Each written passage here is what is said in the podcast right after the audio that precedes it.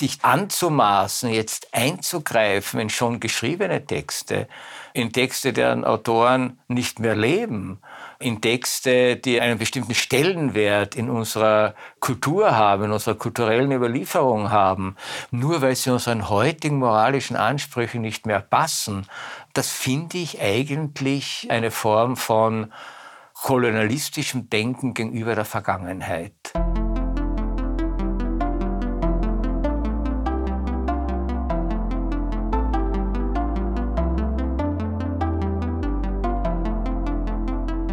Willkommen zum Podcast Warum gehen, wenn man tanzen kann, des Kunstvereins Schichtwechsel. Wir stellen hier Personen vor, die ungewöhnliche Wege gegangen sind, ihren Leidenschaften gefolgt sind und dafür Risiken eingegangen sind. Es sind Menschen, dank denen, frei nach Hartmut Rosa, vibrierende Drähte in der Welt entstanden sind. Drähte, die sich verselbstständigt, vervielfältigt und die Welt zu einem besseren Ort gemacht haben. Damit möchten wir Mut machen, im Leben eigene Wege zu gehen. Mein Name ist Laura Hilti und ich freue mich, dass Konrad Paul Liesmann heute bei uns zu Gast ist. In seinem neuen Buch Lauter Lügen widmet sich Konrad Paul Liesmann verschiedenen Phänomenen der Gegenwart. Er plädiert für mehr Gelassenheit im Umgang mit Verschwörungstheorien, kritisiert das Entfernen von rassistischen und sexistischen Formulierungen aus der Literatur der Vergangenheit und hält Alarmismus in Bezug auf den Klimawandel nicht für sonderlich hilfreich.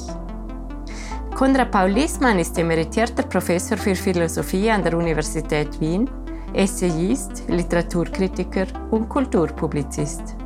Er stammt aus Villach in Kärnten und ist 70 Jahre alt. Vor knapp zehn Jahren haben wir im Eigenverlag einen Text von Konrad Paul Liesmann veröffentlicht. Darin beschreibt er unter anderem, dass wir uns zwar für das Weltklima und andere globale Probleme verantwortlich fühlen, aber nicht gut darin sind, Verantwortung für uns selbst zu übernehmen.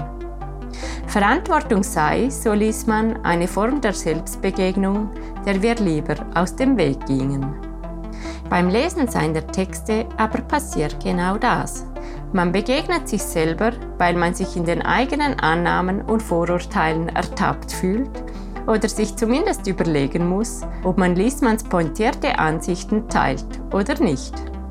Es freut mich sehr, dass ich mich heute mit Konrad Paul Liesmann über seine Texte unterhalten kann. Hallo, Herr Liesmann. Hallo. Sie haben vor kurzem ein Buch veröffentlicht und heute Abend lesen Sie hier in Feldkirch aus diesem Buch. Was treibt Sie an? Das ist eine ganz interessante Frage, weil Sie sie mir jetzt stellen, aber ich sie mir noch nie gestellt habe. Äh, natürlich wird man hin und wieder gefragt, was sind die Motive, was sind die Beweggründe, etwas zu tun. Aber ich weiß gar nicht, ob man das so als Antrieb bei mir beschreiben kann. Äh, ich würde das eher so formulieren, mich interessieren einfach bestimmte Dinge. Ich habe in bestimmten Fragen das Gefühl, da würde ich gerne dazu etwas sagen. Oder ich würde einfach gerne mal darüber nachdenken. Sehr viel in unserer Zeit geht mir zu schnell. Ja, und dann habe ich so das Gefühl, es wäre vielleicht ganz gut, sich das mal durch den Kopf gehen zu lassen, vielleicht auch ein bisschen zu recherchieren, ein bisschen nachzulesen, neugierig zu werden. Und dann treibt mich nichts an, sondern es treibt mich weiter.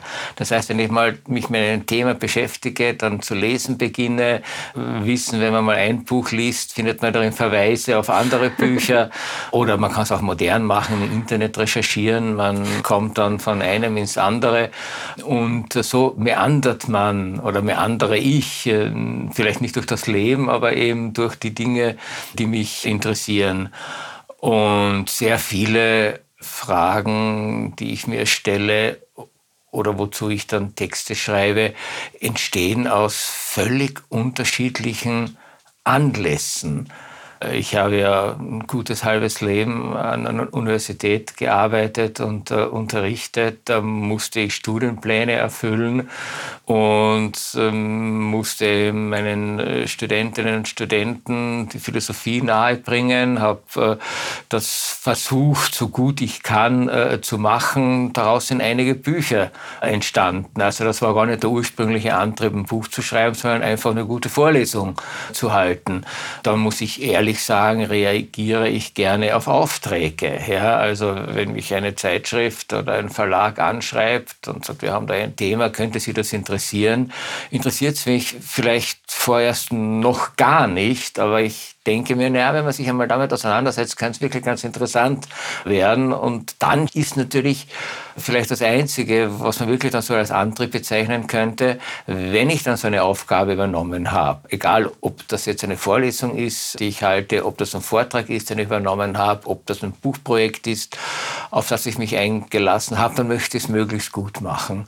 Das heißt nicht, dass es dann wirklich gut sein wird, aber aus meiner Perspektive möchte ich es dann möglichst gut machen und möchte nicht das Gefühl haben, ich mache Dinge irgendwie so nur mit halber Kraft oder nur mit halbem Engagement oder nur so irgendwo nebenbei. Ich wollte nie in einem Leben etwas nebenbei machen. Wenn ich mir was einlasse, dann möchte ich ganz dabei sein. Und dazu zählen auch die Lesungen an sehr vielen Orten, weil Sie könnten ja auch das Pensionsalter genießen, wenn Sie gerade wollten? Ich könnte das Pensionsalter genießen, wenn ich wollte. Mein Problem war immer, dass ich zwischen Arbeit und Leben oder ja, also zwischen Arbeitszeit und, und Nicht-Arbeitszeit, also Freizeit, nie unterschieden habe. Ja. Das war manchmal ein Nachteil, aber meistens habe ich das als Vorteil empfunden, weil die Dinge, die ich gemacht habe und die man halt als Arbeit bezeichnen kann, egal ob das jetzt die akademischen Tätigkeiten waren, ob das die Tätigkeit als Schriftsteller war, ob das eben die Vortrags- und Lesereisetätigkeit war, das hat mir immer so viel Freude gemacht, dass ich es natürlich als Arbeit empfunden habe. Deswegen sehe ich auch gar keinen Grund, äh, damit aufzuhören. Also ich denke, diese Haltung, man ist endlich in Pension, eine Last fällt ab, man muss nicht mehr ins Büro gehen, äh, trifft natürlich auf Menschen zu, die in Berufen tätig sind, äh, die vielleicht wirklich einengend sind, wo sehr viel Fremdbestimmung da ist, wo vielleicht auch sehr viel körperliche und seelische Belastung vorhanden ist. Das war bei mir nie der Fall oder selten der Fall. Also ich hatte wirklich das unglaubliche Privileg, als Universitätsprofessor ist man in bestimmten Bereichen wirklich ganz autonom, kann sich sehr viel selbst einteilen, kann, auch wenn es einen Studienplan gibt, dann doch in hohem Maße auch bestimmen, zumindest wie man ihn erfüllt, wo man die Schwerpunkte setzt, kann auf die Wünsche der Studenten eingehen. Das heißt, man ist in einer Art und Weise flexibel und eingebunden. Natürlich gibt es auch Dinge, die dann belastend sind, ja wahnsinnig ungern Prüfungen abgehalten und solche Sachen. Äh, das muss sein. Also ich habe auch gewusst, es gibt Notwendigkeiten, die muss man so im Beruf akzeptieren. Und da bin ich froh, dass das jetzt nicht mehr der Fall sein muss. Ja, also das fehlt mir auch nicht, aber ich sehe gar keinen Grund, mit Dingen aufzuhören, die mir große Freude machen. Solange ich denken kann, solange ich sprechen kann, solange ich schreiben kann, werde ich das tun, denn das war für mich die Lebenstätigkeit. Ja, das war für mich so wie Atmen. Man hört auch nicht zu atmen auf, nur wenn man in die Pension geht. Sie haben vorhin gesagt, dass Ihnen gewisse Dinge zu schnell gehen. Was ist ein aktuelles Beispiel dafür? Äh, ich meine vielleicht gar nicht so sehr, dass ich jetzt tatsächlich Entwicklungen rasant beschleunigen. Es vergeht ja kein Tag, an dem man nicht mit irgendeiner sensationellen Nachricht versorgt wird. Vieles davon stellt sich im Nachhinein dann heraus, war gar nicht so sensationell und ist gar nicht so neu und ist gar nicht so aufregend. Was mir so schnell geht, das ist die Einstellung dazu, die wir entwickeln. Das sind die Urteile, die wir fällen. Ich habe so das Gefühl, man wird ja heute ständig aufgefordert, sofort zu allen Phänomenen dieser Welt ein Urteil zu fällen. Ja, wie stehen wir zur Klimakrise? Wie stehen wir zum Ukraine-Krieg? Wie stehen wir zur Lage der Sozialdemokratie in Österreich? Wie stehen wir zu einer Ampelkoalition? Wie stehen wir zu technologischen Innovationen? Wie stehen wir zum Verbrennungsmotor? Wie stehen wir zu ChatGPT? Ja? Und alle haben da sofort eine Antwort drauf. Und ich denke, wie geht das? Was sind das für unglaublich grenzgeniale äh, Menschen? Gegen die muss ja Leonardo da Vinci ein, sozusagen ein, ein geistiger Kleinhäusler gewesen sein. Über so völlig heterogene Dinge wie einen Krieg in Europa. Die Frage, was bedeutet künstliche Intelligenz für unsere Zukunft und mit welchen sozusagen Antriebstechnologien sollen wir uns bewegen, wissen Menschen innerhalb von fünf Minuten, was sie dazu zu sagen haben. Also das geht mir ehrlich gesagt zu schnell. Und deshalb plädiere ich hier für die alte philosophische Tugend einer gewissen Urteilsenthaltsamkeit, solange man sich nicht wirklich informiert hat. Manchmal weiß man, diese Enthaltsamkeit führt dann dazu, dass man gar kein Urteil mehr finden muss, weil die Dinge dann eh wieder von selber verschwinden oder in die Bedeutungslosigkeit zurücksinken. Aber diese pausenlose Aufgeregtheit, die ich hier spüre und die eben sehr schnell mit vor allem auch moralisch getönten Urteilen und Verurteilungen einhergehen, das gibt mir zu denken. Ja. Es sagen zwar alle, wir leben in einer Informationsgesellschaft und wir können so viele Informationen wie noch nie eine Zivilisation vor uns äh, sammeln und äh, haben Zugriffe darauf. Und auf der anderen Seite bin ich dann immer verwundert, mit wie wenig Informationen sozusagen Menschen zu einem Bild oder zu einem Urteil über diese Welt kommen. Was mich erstaunt ist, dass Sie das quasi als neues Phänomen beschreiben. War das nicht immer schon so? Ich glaube nicht, dass es immer so war. Und zwar aus ganz einem einfachen Grund. Äh, in anderen Zeiten hätte es ja als unglaubliche Anmaßung gegolten, dass jeder Mensch äh, ein Urteil fällt. Äh, das heißt, wir bezeichnen diese alten Zeiten zu Recht und ich traue denen überhaupt nicht nach, dass sie mich da nicht missverstehen. Wir bezeichnen diese alten Zeiten zu Recht als Zeiten, in denen es ganz, ganz starke hierarchische Strukturen gab, in denen es Autoritäten gab, an die man sich zu orientieren hatte in denen man sozusagen jemanden Gefolgschaft leistete, ohne darüber nachzudenken, lange hat er jetzt recht, hat er nicht recht, sondern die sozialen Verhältnisse waren so, dass man dem einfach folgte. Und es war schon sozusagen erst die Aufklärung, die dieses Programm entwickelt hat, dass jeder Mensch in diesen Stand der Mündigkeit kommen soll, der es ihm erlaubt, selbstständig Urteile zu fällen.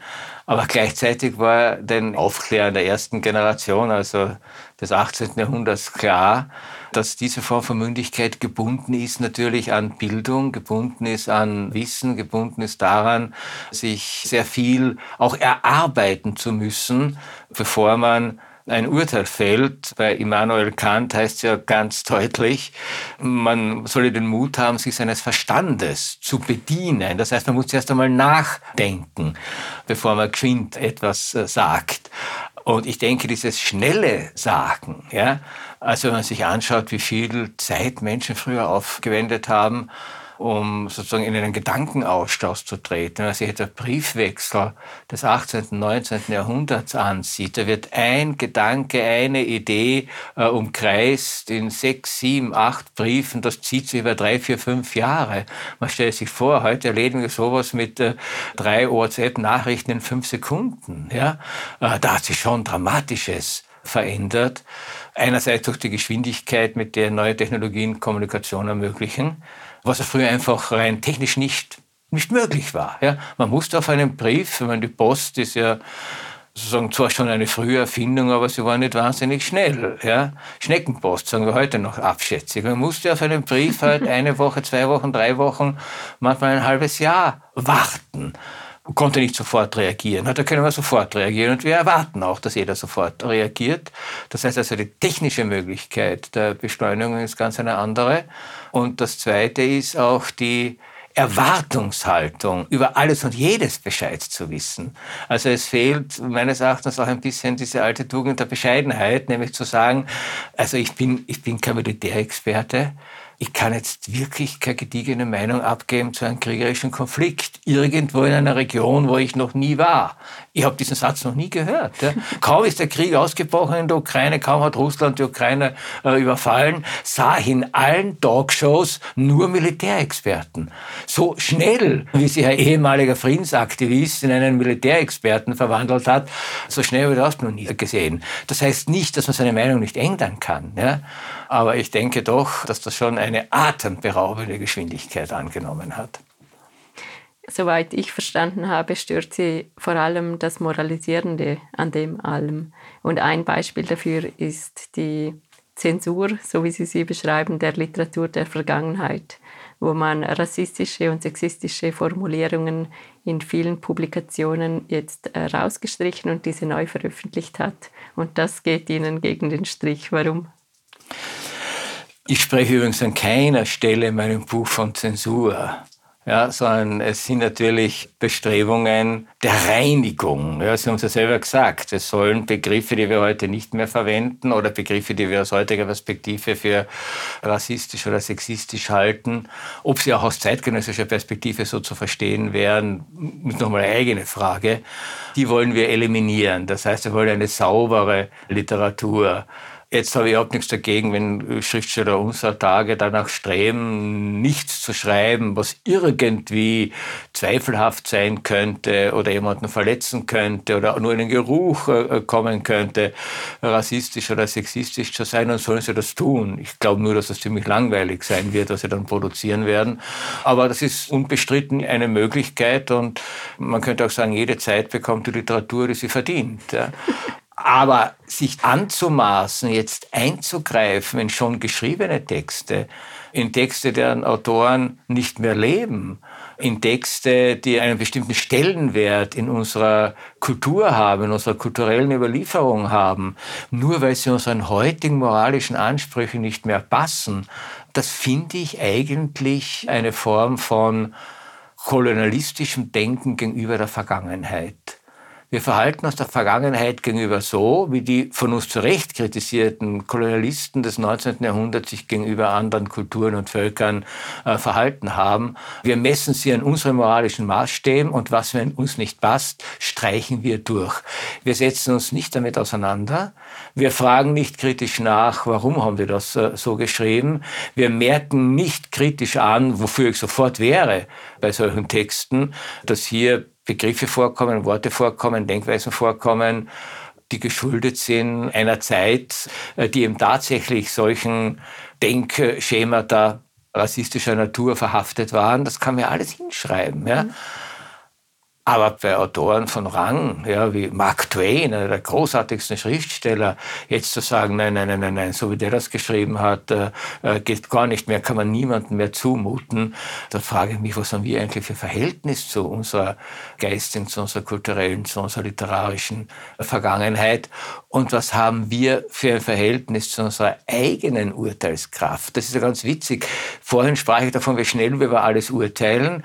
Aber wenn wir wirklich einmal aufgefordert sind, unsere Urteilskraft unter Beweis zu stellen und zu sagen, ich kann das einschätzen, was es bedeutet, ein bestimmtes Wort wie Neger im 19. Jahrhundert zu verwenden und was es bedeutet, es heute nicht mehr zu verwenden. Wenn ich mir als erwachsenen, gebildeten Menschen nicht mehr das zutraue, dann heißt das doch, wir sind zu Recht entmündigt worden. Und wir brauchen Zensoren, jetzt verwende ich dieses Wort, die für uns die bösen Bücher lesen und für uns diese bösen Bücher so umschreiben, dass sie uns dann wieder, als wären wir kleine Kinder, zugemutet werden können. Über Adaptionen von Literatur für Kinder kann man ruhig debattieren, ja. Aber das ist ja wirklich nichts Neues. Ja. Also erwachsene Menschen hatten immer die große Angst, dass die Kinder die falsche Literatur in die Hände bekommen. Und es wurden auch schon im 19. Jahrhundert Klassiker umgeschrieben für Kinder.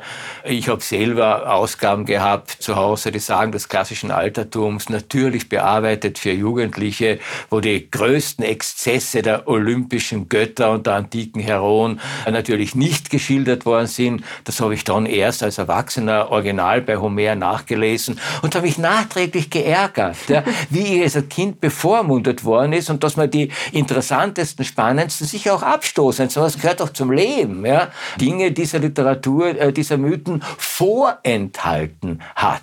Mir ist es wie Schuppen vor die Augen gefallen, als ich als Erwachsener endlich eine Originalfassung von äh, Der Schatzinsel lesen konnte und gemerkt habe, das ist ganz was anderes als die infantile Kindergeschichte, die man mir unter dem Titel äh, Schatzinsel aufgetischt hat. Und ich denke, das heißt sogar, wenn es um Kinderliteratur geht oder Literatur für Kinder geht, verstehe ich zwar die pädagogische Besorgnis, glaube aber, sie ist übertrieben. Okay, darüber kann man diskutieren. Aber wenn es um Literatur für Erwachsene geht, ja, wenn also jetzt, was weiß ich, äh, Shakespeare umgeschrieben wird, Mark Twain umgeschrieben wird, die James Bond Romane umgeschrieben werden, das lesen ja keine Fünfjährigen, ja, das lesen ganz normale Erwachsene, in hohem Maße wahrscheinlich auch akademisch gebildete Menschen und denen traut man nicht zu, einen Text in die Zeit einzuordnen, in der er entstanden ist und vor diesem Hintergrund zu lesen. Also muss ehrlich sagen, da fühle ich mich wirklich einfach in meiner, in meiner Intelligenz, in meiner Integrität beleidigt. Da bin ich beleidigt. Dazu gehören ja auch die Triggerwarnungen, die vielfach gefordert werden, speziell an Universitäten, dass man Menschen warnen sollte vor gewissen Texten. Also die Universität soll der Ort der Neugier sein. Ja? Und Neugier hat auch immer was damit zu tun, bestimmte intellektuelle Risiken einzugehen. Ja.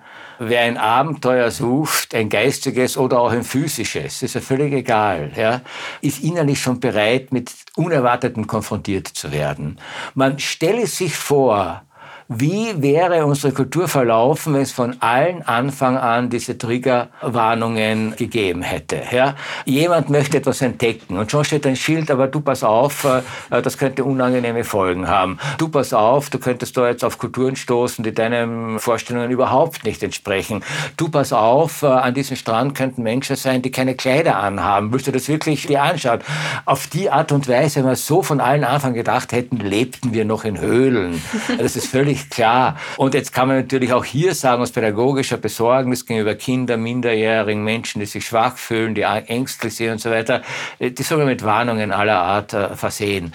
Aber was mich so eigentlich amüsiert, ist das an Universitäten, den institutionalisierten Städten der Neugier. Denn Wissenschaft ist Neugier.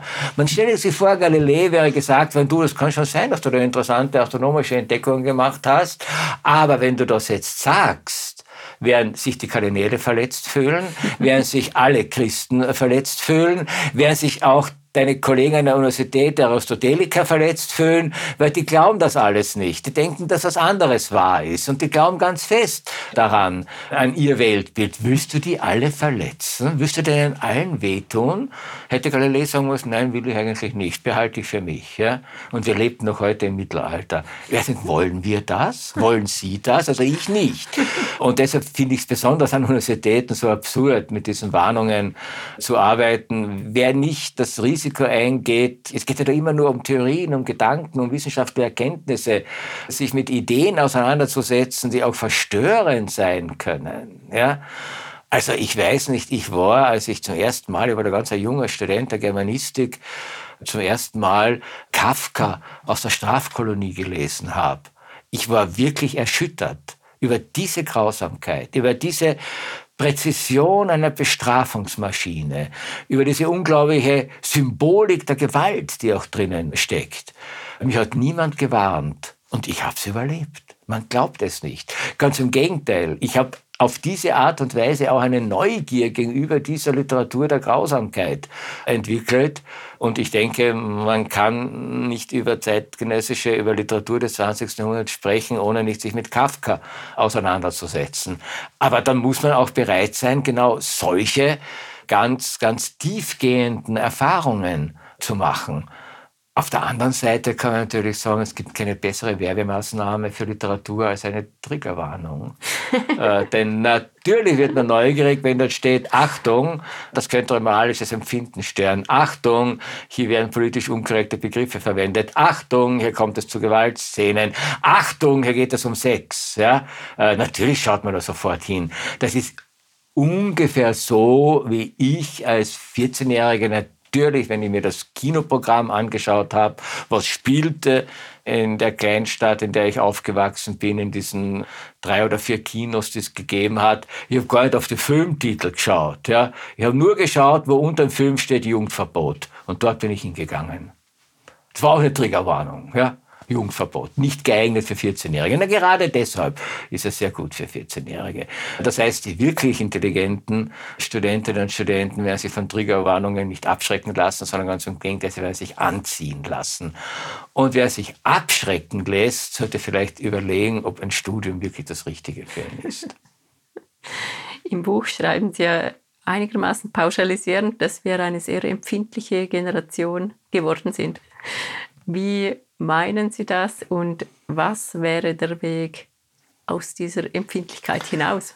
Nein, ich möchte das nicht verallgemeinern. Ich beziehe mich vor allem genau auf diese kulturellen und intellektuellen Milieus, die man heute als Vogue äh, bezeichnet, wo immer eine besondere Aufmerksamkeit, eine besondere Wachheit und immer auch eine besondere Sensibilität und Empfindlichkeit zu spüren ist. Ich mache übrigens auch darauf aufmerksam, dass auch das nichts Neues ist, ja, sondern dass die Entdeckung der Subjektivität und damit des Empfindlichen auch ein Produkt des 18. Jahrhunderts ist. Es gab eine ganze literarische Epoche, die sich Empfindsamkeit nannte, wo Menschen unglaublich sensibilisiert waren für alle Regungen ihrer eigenen Seele und ihrer Umgebung. Und das hat auch seine guten Gründe gehabt. Und das sehe ich ja nicht nur ein, sondern das begrüße ich ja auch. Denn das war die erste Phase, in der der Mensch sich als Subjekt, als Individuum, als Einzelner selbst ermächtigt hat. Er sagt also, meine Gefühle ja, stellen einen Wert dar den muss ich nicht unterdrücken. Ich muss mich nicht immer anpassen an ein Kollektiv. Ich muss mich nicht anpassen an eine mir fremde moralische Ordnung. Ich muss mich nicht anpassen an Familiensysteme. Ich muss mich nicht anpassen an Herrschaftssysteme. Meine Empfindung, mein Herz schlägt anders. Ja? Also das Herz das schlägt. Das ist eine der stehenden Metaphern der Literatur des späten 18. Jahrhunderts. Das glühende Herz in mir. Ja? Und das war Kriterium genug, um sich zu behaupten. Was ich interessant finde bei der aktuellen Form der Empfindsamkeit ist, dass sie zwar das Gefühl ja, und die Gefühle zu einem ganz entscheidenden Kriterium macht, aber nicht in einen individuellen Sinn sondern es ist immer ein kollektiv geteiltes äh, Gefühl. Ich als Frau, ich als Mann, ich als Angehöriger einer Minderheit, ich als Angehöriger einer Religion empfinde mich jetzt so oder fühle mich beleidigt. Nicht ich als Individuum, nicht mein Subjektsein ist es, das hier aufbegehrt, sondern ich bin eben Angehöriger einer Religionsgemeinschaft und da macht jemand Karikaturen über meinen Gott und schon fühle ich mich beleidigt aber doch nicht als ich, ja, sondern eben als Angehöriger einer Religionsgemeinschaft. Das heißt, ich finde, da ist noch viel zu wenig darüber nachgedacht worden, wie sehr wir hier sozusagen einer der grundlegenden Impulse der Subjektivierung und Individualisierung der Moderne kurzschließen mit absolut meines Erachtens reaktionären, kollektivistischen, identitätspolitischen Denken. Menschen darauf zu reduzieren, welcher Gemeinschaft er angehört, finde ich, ist äh, tatsächlich eine Missachtung seiner Einzigartigkeit als Person. Aber das würden Sie jetzt auch zum Beispiel auf Frauen beziehen? Ja, natürlich. Aber was wäre denn, sagen wir, man möchte für eine stärkere Gleichberechtigung kämpfen etc. Äh, Wie würde nein, man das denn äh, machen? Das, äh, also, dass man für Gleichberechtigung kämpfen kann, für Gerechtigkeit kämpfen kann, äh, dass man für soziale Gleichheit kämpfen kann und kämpfen muss, selbstverständlich. Wir sind ja auch alle Angehörige einer Gemeinschaft. Aber jetzt umgekehrt zu sagen, ich gehe nur in dieser Bestimmung, dass ich Frau bin, ja, oder im Angehöriger einer anderen Gruppe bin. Es kann auch Mehrheitsgruppe sein. Ja, also ich, meine, ich würde mich auch dagegen wehren, zu sagen, ja, ich muss mich jetzt reduzieren lassen lassen auf die Tatsache, dass ich der Gruppe der alten weißen Männer angehöre. Das finde ich genauso schäbig und dumm. Ja. Natürlich bin ich das, aber ich bin es nicht nur. Es geht mir immer nur um dieses nicht nur. Ja? Und wenn ich mein ganzes Streben und Denken und alle meine Aktionen nur aus dem heraus formuliere, dass ich gar nicht anders kann, als mich als Mitglied einer Gemeinschaft zu sehen, das ist eigentlich faschistoides Denken. Die Gemeinschaft ist alles, der Einzelne ist nichts. Das ist kollektivistisches Denken. Ja? Und das muss auch für eine Frau möglich sein. Natürlich solidarisiere ich mit den Angelegenheiten der Frau, aber in bestimmten Dingen ist mir meine Persönlichkeit, mein Leben, meine Empfindsamkeit, die sich eben dann anders artikuliert, äh, mindestens genauso wichtig wie meine Zugehörigkeit äh, zu einem Geschlecht. Das schon, aber das habe ich jetzt trotzdem nicht ganz verstanden, weil eben wenn ich zum Beispiel damals für das Frauenstimmrecht gekämpft hätte, dann muss ich mich doch mit dieser Gruppe identifizieren. Und was, also was ist daran das Problem? Äh, da ist gar kein Problem. Ah. Darum geht es ja gar nicht. Sondern es geht darum, dass ganze Lebenskonzepte nur noch unter der einen Perspektive äh, gesehen werden, ich als. Ich als Frau, ich als Muslim, ich als Protestant, ich als Europäer, ich als Afrikaner. Ja? Jetzt noch einmal, wir sind alle Teil eines Kollektivs und die Kollektive haben Interessen, wie in dem Fall Kampf ums Frauenwahlrecht. Es haben übrigens auch mal Männer um ihr Wahlrecht kämpfen müssen. Das ist ihnen nicht in den Schoß gefallen. Sie haben Revolutionen machen müssen. Äh, sie haben Opfer bringen müssen. Es sind Tausende gestorben im Kampf um das Männerwahlrecht. Sozusagen, also das ist jetzt nicht etwas, wo man sagen kann, dass die Natur da irgendjemanden privilegiert hätte. Seit wir Zivilisationen kennen, sind die in Herrschaftsorganisationen in Erscheinung getreten, die immer bestimmte Formen des Protestes der Revolution Rebellion notwendig gemacht haben. Aber die große Errungenschaft des 18. Jahrhunderts zu sagen, jenseits aller kollektiven Zuschreibungen gibt es auch so etwas wie eine unverwechselbare Individualität, die es in erster Linie zu schützen gilt. Ja, äh, das scheint mir in den Hintergrund getreten zu sein oder gar vergessen zu sein in dem Moment, wo man alles nur noch auf kollektive Empfindlichkeiten bezieht und reduziert. Und eine Frau, die dann anders denkt, wird ja auch sofort als Verräterin gebrandmarkt. Eine Frau, die sagt, ich brauche die Frauenquote nicht, hat schon Probleme. Sie darf das nicht sagen. Warum eigentlich nicht? Warum eigentlich nicht? Was ist mit Ihnen? Werden Sie auch gebrandmarkt, weil Sie äußern sich ja doch ziemlich dezidiert gegen woke Themen? Welche Reaktionen äh, erleben äh, ja, Sie? Ich muss ehrlich gestehen, in den offiziösen äh, Diskussionen verhält man sich mir gegenüber absolut korrekt, habe überhaupt keine Probleme. Was sich dann auf den sogenannten sozialen oder äh, Plattformen der sozialen Medien abspielt, ja, und was verschiedene Poster schreiben, das lese ich nicht, weil ich mich da doch nicht bewege, aber ich weiß vom Hören sagen, äh, dass man sich dann auf Twitter oder in anderen Medien natürlich schon mit dem Etikett begnügt, wie ein alter weißer Mann, dem halt bestimmte Dinge nicht passen, weil er um seine Macht fürchtet, was völlig absurd ist, weil er gar keine Macht habe, um die ich fürchten könnte. Diese Social Media und diese ganzen Postings, soweit ich sie verstehe, im Buch sehen Sie das mit einer gewissen Gelassenheit ja, ja. und plädieren auch dafür, dass man das eigentlich nicht in die Realität übertragen sollte und auch nicht so ernst nehmen sollte wie jemand, der Sie direkt kritisiert. Habe ich das richtig verstanden? Äh, äh, ja, insoweit, als natürlich äh, soziale Medien äh, so eine Zwischenposition zwischen Fiktion und Wirklichkeit haben. Ja, ich bin ja Schüler von Günter Anders, äh, der schon sehr früh über diese Zweideutigkeit äh, von Bildmedien nachgedacht hat.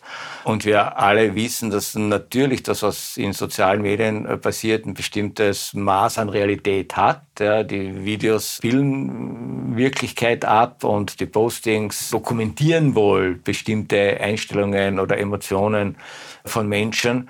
Und auf der anderen Seite ist das ein rein virtuelles Feld. Ja mit eigenen Gesetzen, einer unglaublichen Schnelllebigkeit. Also was jetzt tatsächlich dort gehypt wird, äh, welche Videos oder Botschaften viral gehen und welche nach zwei Tagen wieder vergessen sind, ist ja atemberaubend. Ja?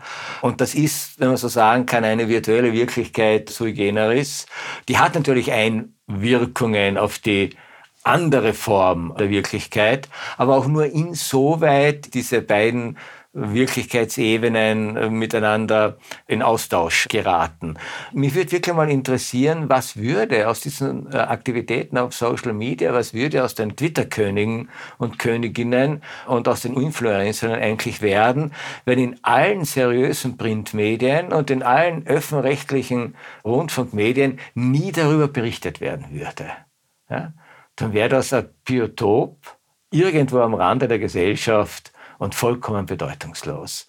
Aber erst, dass darüber berichtet wird, ja, da gibt's jemanden, der hat ein Video online gestellt, da kritisiert er jemanden, das ist viral gegangen. Erst wenn das in den Feuilletons steht, ja, erst wenn das in der NZZ steht, dann ist es wirklich interessant. Ja. Das heißt, solange es nicht gesamtgesellschaftlich auch über andere Kommunikationskanäle aufgenommen wird, bleibt diese virtuelle Welt äh, sozusagen eine Spiel- Fläche, meines Erachtens ohne allzu große Auswirkungen. Ja. Man stelle sich vor, Donald Trump hätte getwittert und getwittert und getwittert und keine Nachrichtenagentur hätte das übernommen.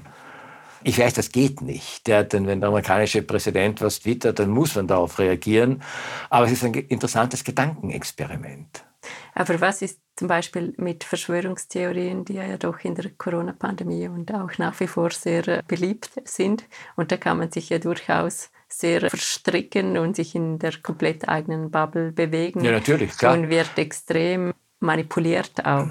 Ja, aber ich meine, diese Kreise an sich sind ja relativ klein. Ja? Es gibt historische Untersuchungen, dass der Glaube an Verschwörungstheorien etwa in den 50er Jahren des vorigen Jahrhunderts viel weiter verbreitet war als heute. Das heißt, im Grunde sind wir besser informiert, sind aufgeklärter, sind gebildeter. Das heißt, es sind relativ kleine Gruppen, die sich hier in solchen Bubbles äh, bewegen und man könnte ja tolerant sein und sagen, sollen sie es. Ja, stört ja weiter nicht. Ja, solange sie nicht wirklich irgendwie politisch aktiv werden und gewalttätig werden. Also nur weil jemand glaubt, dass die Erde eine Scheibe ist, zu sagen, ja, ja, okay, ich halte es für einen totalen Unsinn, kann ich nachvollziehen, warum er das glaubt, aber ja, solange er nur glaubt, dass die Erde eine Scheibe ist, äh, soll es sein.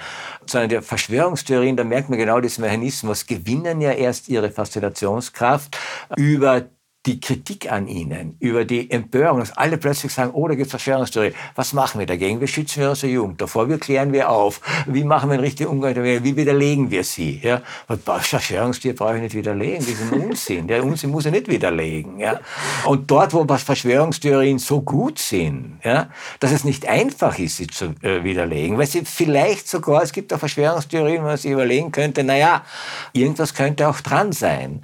Und sehr viele Theorien, Theorien in der Wissenschaft, übrigens auch in der Naturwissenschaft, die sich im Nachhinein als richtig herausgestellt haben, sind von Zeitgenossen als Unsinn, als Verschwörungstheorie, als Absonderlichkeit gesehen worden, sind überhaupt nicht im Mainstream gewesen.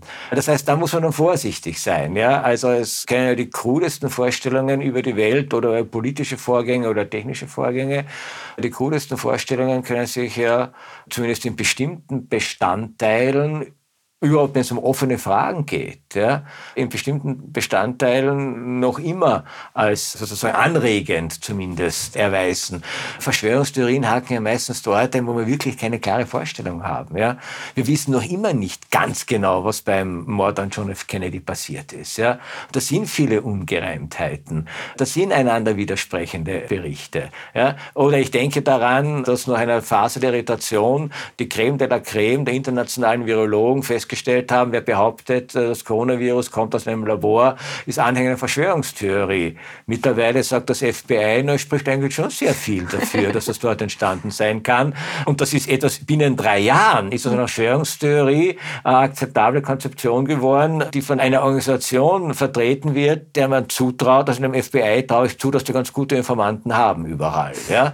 Das heißt also, da muss man dann ein bisschen vorsichtig sein. Also die große Kunst, glaube ich, bestünde wirklich darin, an Verschwörungstheorien zu erkennen, welche wirklich absolut unsinnig sind und tatsächlich nur wie soll ich sagen, absonderliche Bedürfnisse befriedigen, etwa das Bedürfnis nach Originalität ja, oder das Bedürfnis, sich da oben wieder einmal zu zeigen ja, oder das Bedürfnis, sich die Welt durchschaubar zu machen. Also das Grundbedürfnis der Verschwörungstheorie ist ja, sozusagen, es ist alles so, so undurchschaubar, so unterschiedlich, so heterogen, nichts passt zusammen.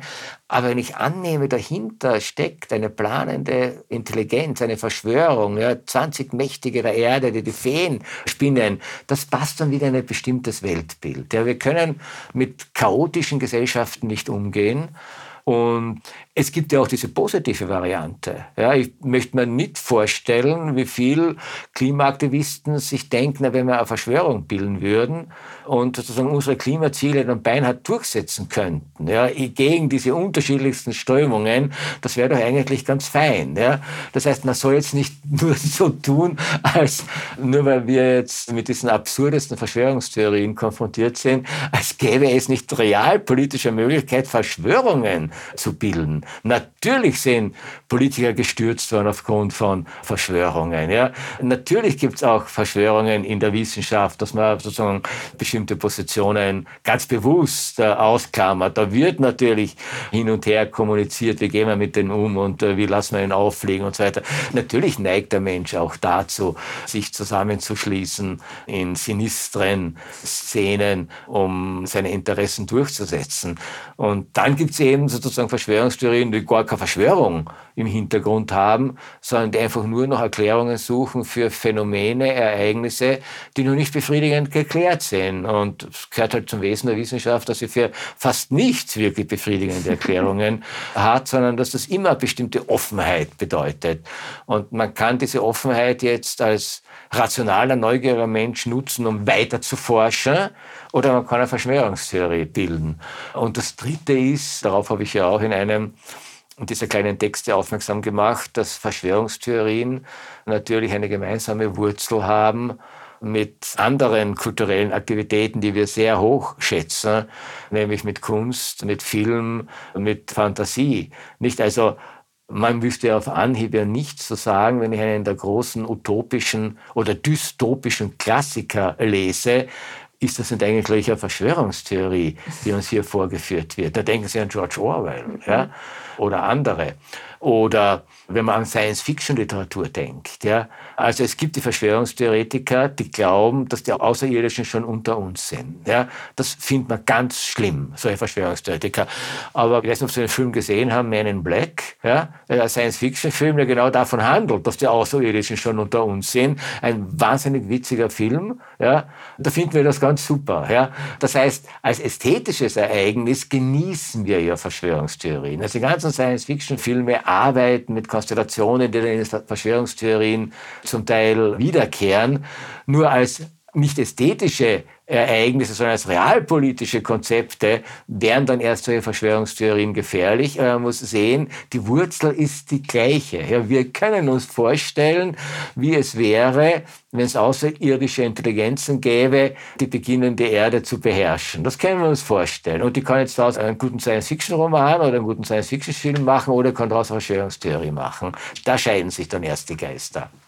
Sie sehen darin aber keine Gefahr für die Demokratie, wie der Sturm aufs Kapitol oder solche Ereignisse, dass das quasi in die Realität hinüberschwappt. Naja, das kann natürlich schon gefährlich sein. Also wenn das politische Theorien sind, Verschwörungstheorien, also ich weiß auch überhaupt nicht, ob Verschwörungstheorie das richtige Wort ist. Mhm. Ja dass es radikalisierte Gruppen gegeben hat, die äh, mit falschen Weltbildern operierend äh, versucht haben, Regierungen zu destabilisieren und an die Macht zu kommen. Das ist natürlich Realität. Und das ist für Demokratie eine große Gefahr. Ja?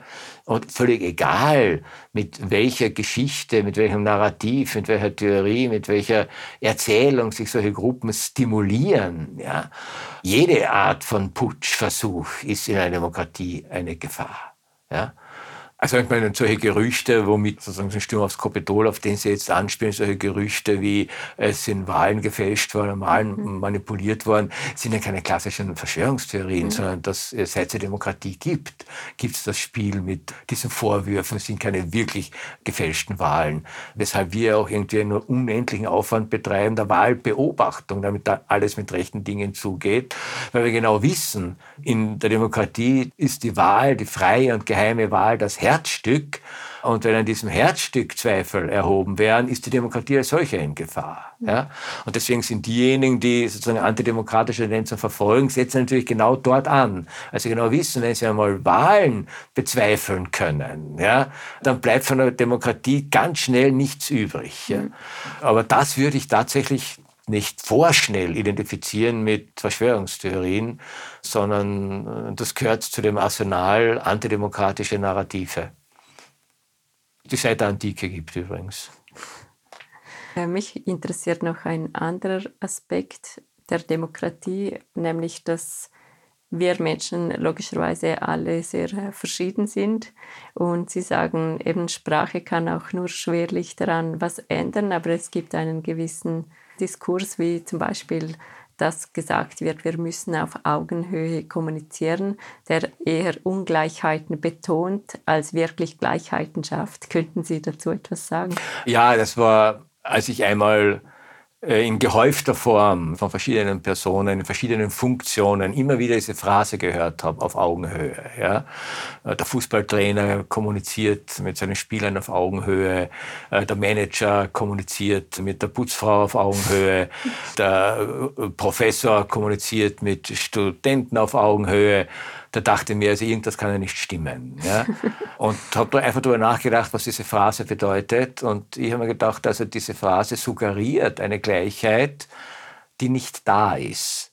Aber durch diese Phrase wird nicht die Ungleichheit klar gemacht und damit den Beteiligten die Möglichkeit eingeräumt, mit dieser Ungleichheit umzugehen, sondern durch diese Phrase äh, wird diese Ungleichheit übertüncht und damit eigentlich erst äh, verfestigt. Ja.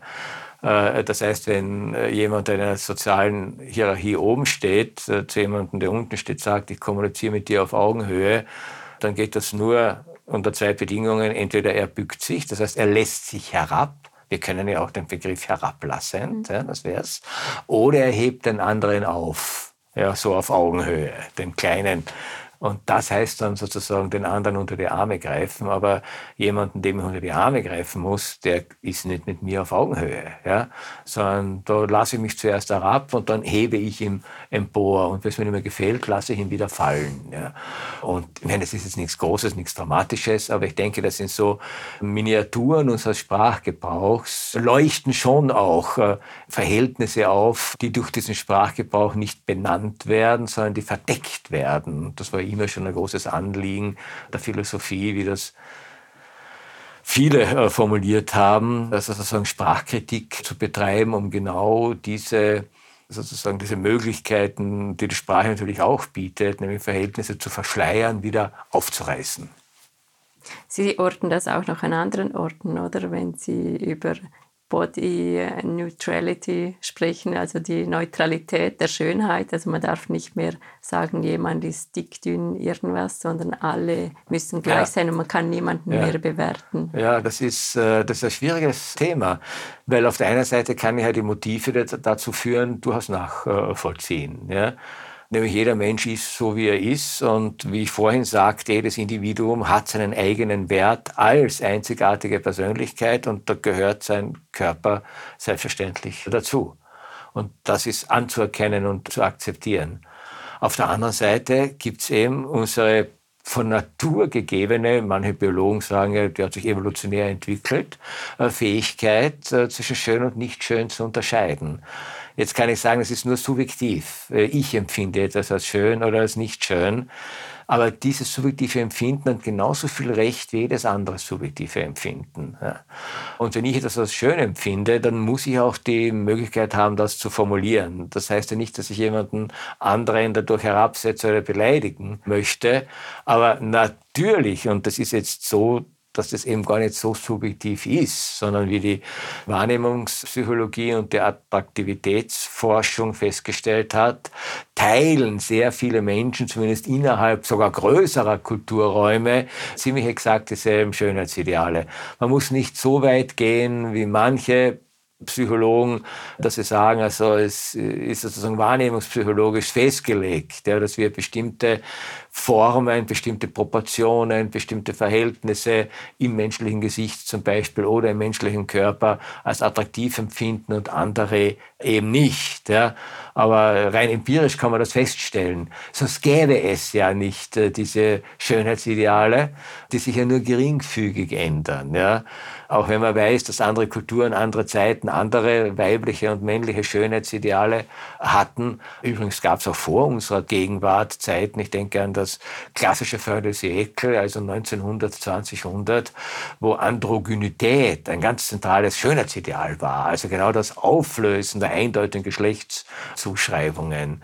Der feminisierte Mann, die jungenhafte Frau, ja, waren schon hochattraktiv. Ja, also fluide Sexualität ist keine Erfindung der Gegenwart und war natürlich auch hoch äh, verbunden mit ästhetischen Ansprüchen und mit Schönheitsempfindungen.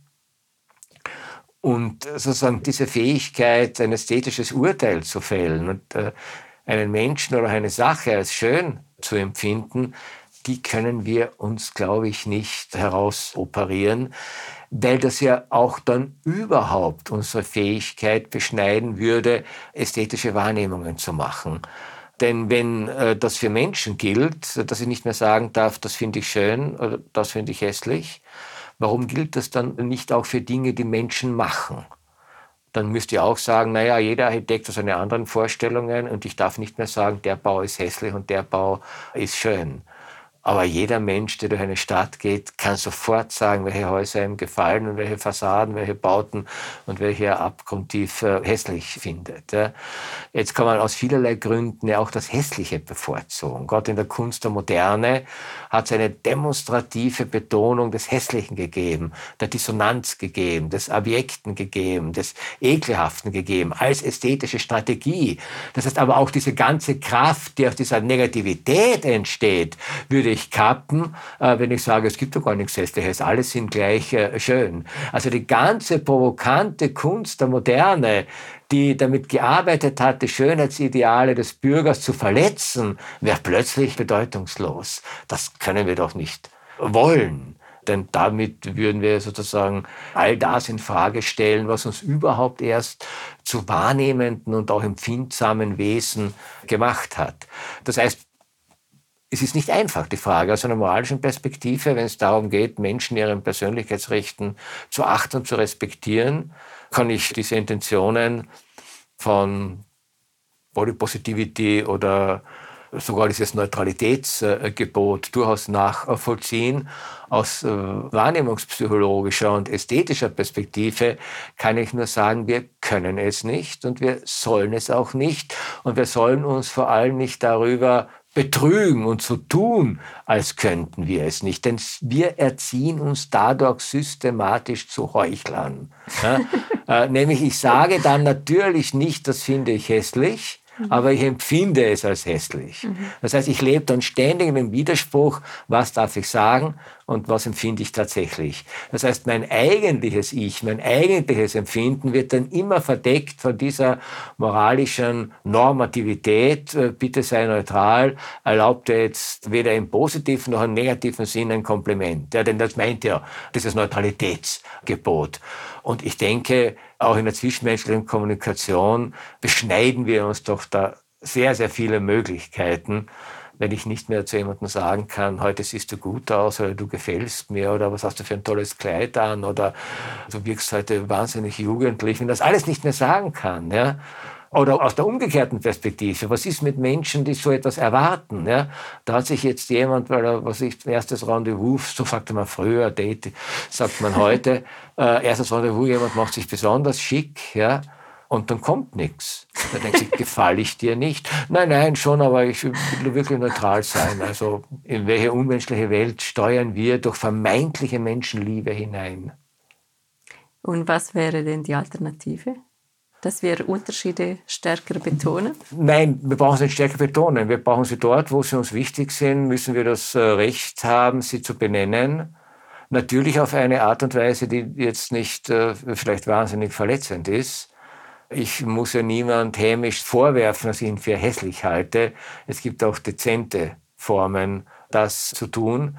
Man kann überhaupt negative Urteile sich ersparen. Ja? Verletzt dann niemanden. Es genügt ja zu betonen, was man wirklich schön findet. Ja? Und ich kann ja auch in eine Ausstellung gehen und nicht ständig darüber reden, was mir nicht gefällt. Es genügt ja dann mit jemandem zu diesen drei Bildern zu gehen, die mir besonders gut gefallen. Und das Recht lasse ich mir nicht nehmen, das zu sagen, dass ich die dann besonders gelungen, besonders äh, schön finde. Und das, glaube ich, auch kann man den Menschen gegenüber sozusagen nicht verhindern, dass wir eben weil wir Wesen sind, die eben ästhetisch wahrnehmen können, die auch in hohem Maße Sympathie und Antipathie nach Attraktivitätswerten vergeben. Das wird man uns nicht austreiben können, außer eben um den Preis der Heuchelei. Dann haben Sie noch Hoffnung. Ja, aber natürlich äh, habe ich Hoffnung, weil man ja solche Dinge immer wieder versucht hat und sie sind noch nie gelungen. Ja. Da habe ich zu viel Nietzsche gelesen, um das nicht zu wissen gegen die ursprünglichsten Intentionen des Menschen, gegen seine innersten Beweggründe, seine innersten Triebe, auch seine fleischlichen Begierden kommt Moral letztlich nicht an. Ich habe noch eine letzte Frage und zwar, also das beruhigt mich jetzt, dass Sie doch Hoffnung haben für die Zukunft, weil Sie ja sehr stark auch Kritik üben an Phänomenen der Gegenwart. ja, aber da muss ich sagen, Kritik übt man ja überhaupt nur dann, wenn man Hoffnung hat. Das heißt, man kritisiert ja schon mit der Intention, etwas aufzudecken, etwas klarzulegen, etwas zur Diskussion zu stellen, um andere Perspektiven, andere Sichtweisen zu eröffnen. Ja? Das war immer schon ein Missverständnis, dass der Kritiker derjenige ist, der absolut äh, negativ ist. Ja. Man muss nicht immer gleich das Positive auf den Tisch stellen können. Oft kann man das einfach nicht.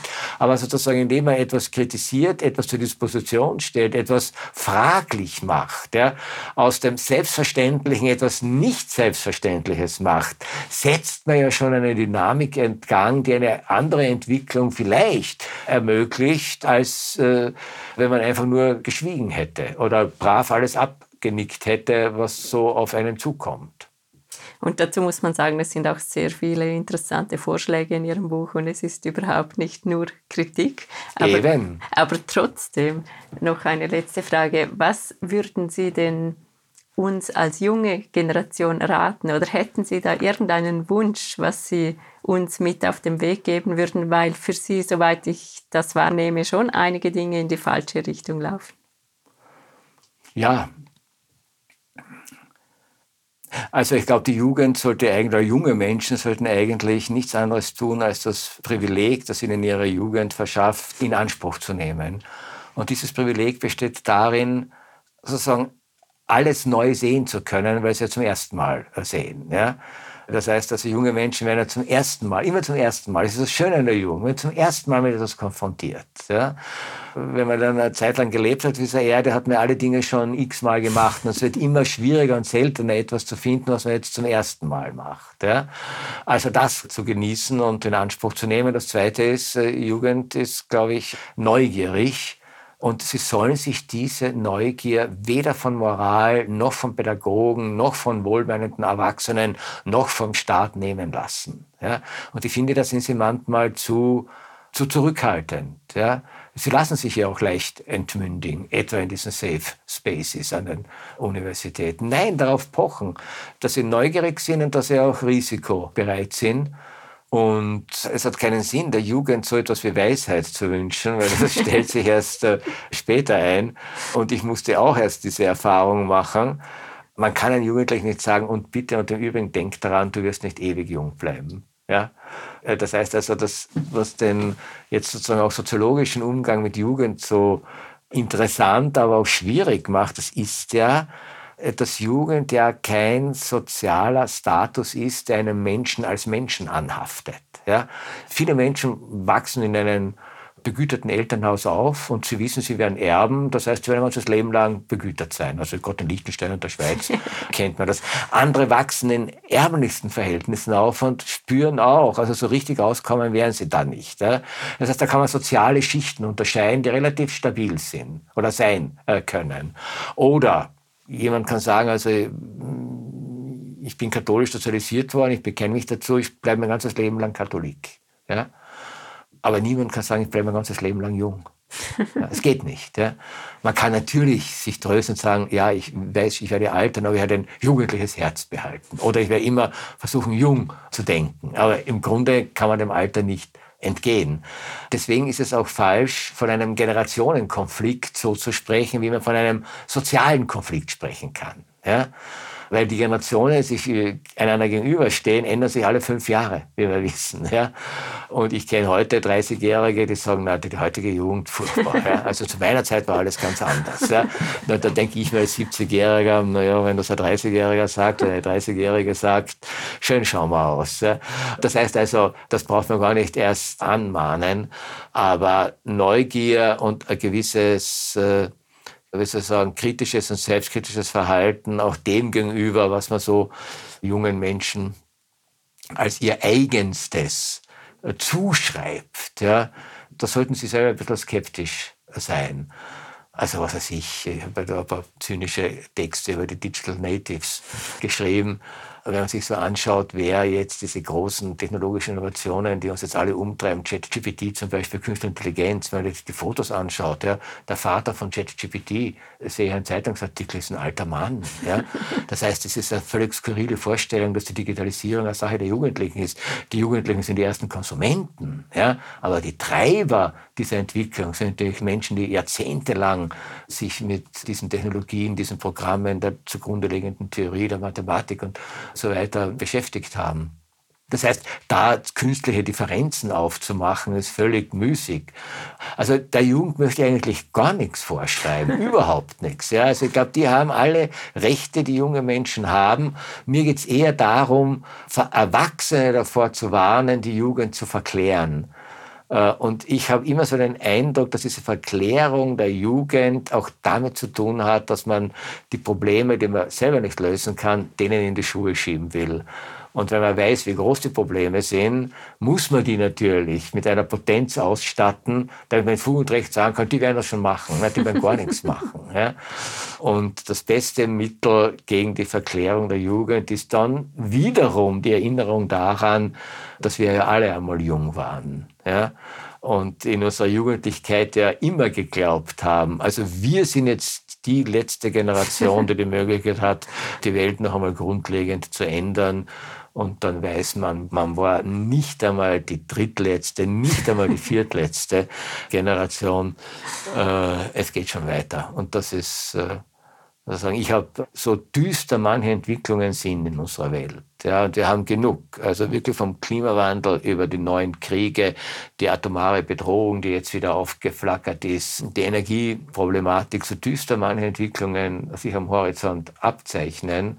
Insgesamt ja, bin ich zutiefst davon überzeugt, dass sozusagen das kreative und innovative Potenzial der Menschen immer ausreichen wird, äh, Lösungen zu finden, die es ihnen ermöglicht, zumindest eine Zeit lang diese Kultur, diese Zivilisation, äh, diese Technologie, die wir nun haben, äh, weiterzuentwickeln. Also ich war immer schon ein Skeptiker gegenüber diesen großen apokalyptischen äh, Fantasien, die haben ihren ästhetischen Reiz, gar keine Frage. Also Untergang ist was Wunderbares. Aber auf der anderen Seite, wenn man schaut, wie viel Lebenskraft Menschen, Kulturen haben, ja, auch unter widrigsten Umständen. Ja, allein die Geschichte der Menschheit ist eine Geschichte von Wesen, die sich an widrigste Umstände anpassen. Ja?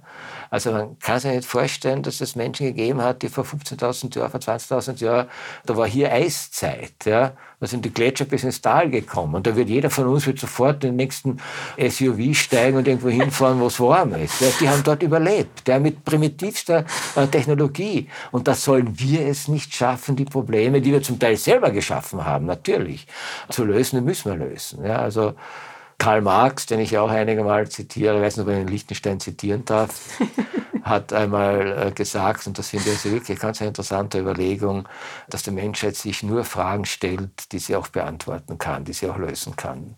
Das heißt, sobald wir ein Problem als Problem definieren, ja, arbeiten wir schon an der Lösung. Herzlichen Dank für dieses schöne Schlusswort und für dieses Interview. Ich danke Ihnen.